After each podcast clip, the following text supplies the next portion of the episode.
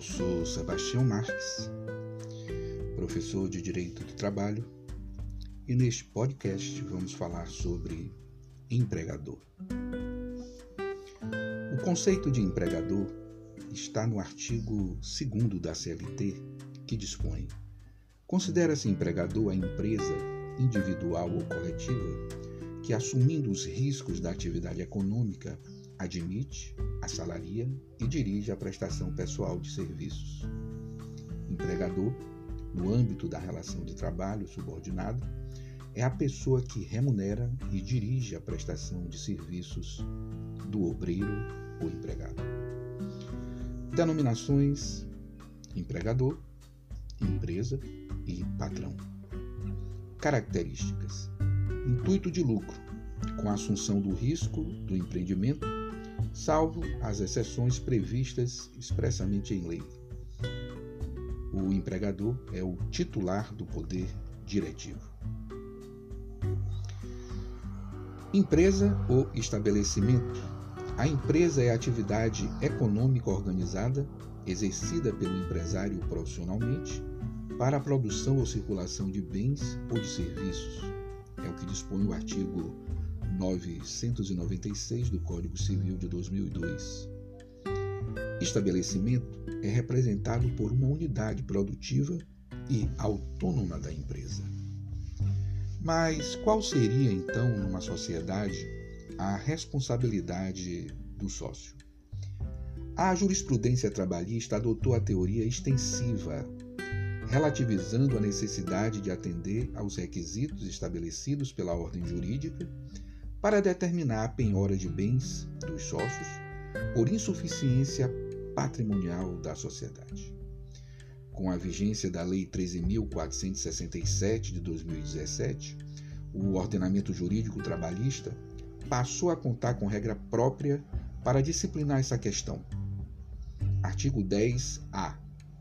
O sócio retirante responde subsidiariamente pelas obrigações trabalhistas da sociedade relativas ao período em que figurou como sócio.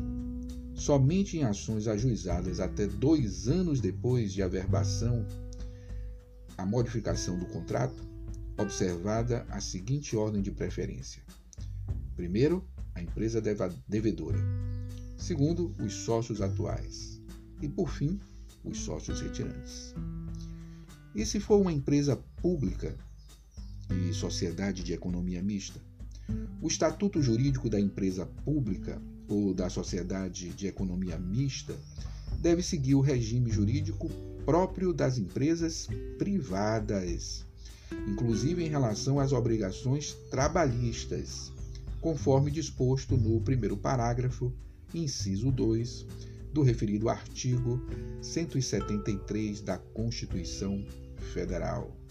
Os empregados dessas entidades só podem ser contratados após a prévia aprovação em concurso público, mas não adquirem estabilidade própria dos empregados públicos da administração pública direta, autárquica e fundacional, de acordo com a súmula 390, inciso 2 do TST.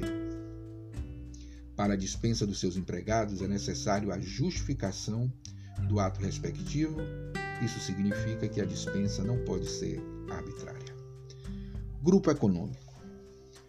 Grupo econômico tem o seguinte conceito: consiste no fenômeno por meio do qual uma ou mais empresas, apesar de possuírem personalidade jurídica própria, reúnem-se para formar um grupo econômico. Quais os requisitos? Interesse integrado, efetiva comunhão de interesses, e atuação conjunta das empresas dele integrantes. Quais os efeitos? Responsabilidade solidária pelo cumprimento das obrigações derivadas de um contrato de trabalho entre todas aquelas empresas que se associarem, ainda que na fase de execução. O labor para duas ou mais empresas do mesmo grupo econômico dentro de uma mesma jornada de trabalho não implica duplicidade de contrato de trabalho, salvo ajuste expresso em sentido contrário. Qualquer retribuição pecuniária de natureza não indenizatória paga por empresas do mesmo grupo econômico deve integrar a remuneração do empregado se forem resultantes da prestação de serviço efetivada no horário e no local de trabalho. Sucessão de empregadores. Primeiramente, vamos falar da despersonalização do empregador. A empresa é quem responde pelo inadimplemento das obrigações contraídas pelo empregador, e não a pessoa jurídica ou física que detém o seu controle. Responsabilidade do sucessor e do sucedido. A Lei 13.467 de 2017 introduziu o artigo 448-A a CLT para deixar clara a responsabilidade do sucessor. Caracterizada a sucessão empresarial ou de empregadores previstas no artigo 10 e 448 da CLT, as obrigações trabalhistas, inclusive as contraídas à época em que os empregados trabalhavam para a empresa sucedida, são de responsabilidade do sucessor. Sucessão parcial. Na hipótese de transferência definitiva de parte da atividade produtiva da empresa, haverá solidariedade entre sucessora e sucedida. No entanto, quando a sucessão ocorre em virtude de concessão de serviço público, o TST sustenta posicionamento diverso, qual seja, com a definição da responsabilidade de acordo com o momento da rescisão do contrato de trabalho. Já no caso de uma ou algumas empresas pertencentes a um mesmo grupo econômico, não há que se falar em sucessão em relação àquelas empresas não adquiridas. Cláusula de não responsabilização. A validade da cláusula de não responsabilização opera-se somente entre sucessor e sucedido. Caso o sucessor pague as dívidas laborais da empresa, subroga-se em sua titularidade e pode ingressar com ação de regresso em face do sucedido. Falência e recuperação judicial. Conclui-se, portanto, que a disciplina contida nos artigos 10 e 448 da CLT não se aplica à hipótese de sucessão derivada de alienação de bens do ativo da empresa falida. E a sucessão na administração pública? Aplicam-se à administração pública os mesmos princípios que regulam o fenômeno da sucessão de empregadores. Consórcio de empregadores. Qual o conceito do consórcio? Ocorre quando duas ou mais empresas reúnem-se em um consórcio para compartilhar os meios de produção ou de serviços, e incluídas como fator produtivo a contratação da mão de obra, também pode ser compartilhada por intermédio de um consórcio, com o objetivo de diminuir os custos da contratação de natureza trabalhista e previdenciária. Efeitos: responsabilidade solidária de cada uma das empresas, independentemente da contratação ter sido de um trabalhador urbano ou rural, nos mesmos moldes em que é concebida a solidariedade do grupo de empresas prevista no artigo 2 parágrafo 2 da CLT. Empregador rural. O empregador rural é a pessoa jurídica ou física, proprietário ou não, que explora atividade agroeconômica em caráter permanente ou temporário, diretamente ou através de prepostos e com auxílio de empregados. É o que dispõe o artigo 3 da Lei 5.889 de 73. A importância aí é destacar o horário de trabalho noturno. Na agricultura, ele é executado entre 21 das 21 às 5 horas, com adicional noturno de 25%. Já na pecuária, ele é executado das 20 às 4 horas, com adicional também noturno de 25%.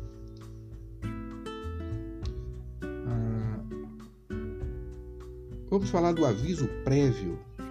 O aviso prévio proporcional ao tempo de serviço sendo de 30 dias no mínimo, com direito a um dia de folga por semana, sem prejuízo do salário integral, para o empregado rural procurar outro trabalho. Salário in natura. até o limite de 20% pela ocupação da morada, até 25% pelo fornecimento de alimentação sadia, atendidos os preços vigentes da região.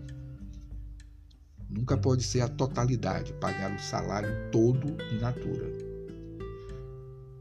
Atividade industrial em estabelecimento agrário.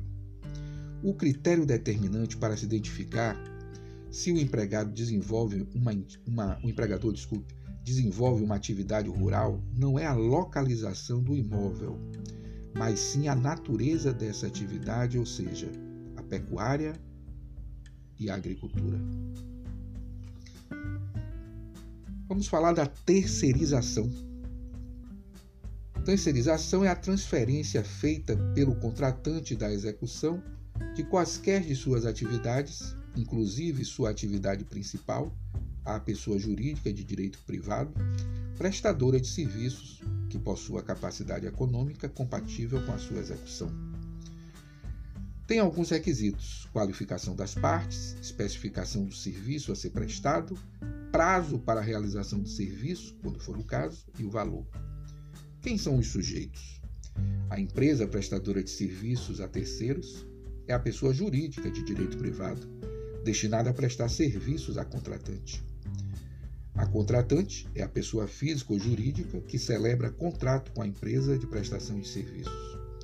E o empregado terceirizado é a pessoa física contratada pela empresa prestadora de serviços a terceiros para exercer suas atividades em benefício dos contratantes.